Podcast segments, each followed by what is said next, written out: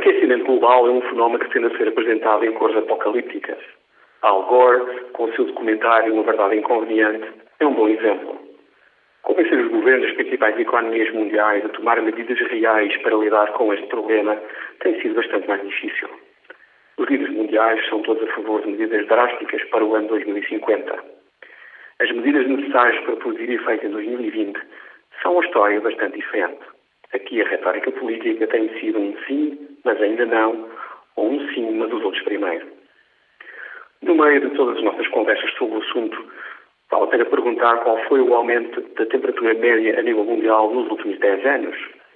A resposta é surpreendente. Praticamente nada. Ou, para ser mais preciso, 0,006 graus Celsius. Mesmo no Ártico, um local de peregrinação para políticos, estrelas e celebridades, o gelo tem vindo a aumentar desde o verão de 2007. Estes dois pequenos dados vão totalmente contra o discurso dominante.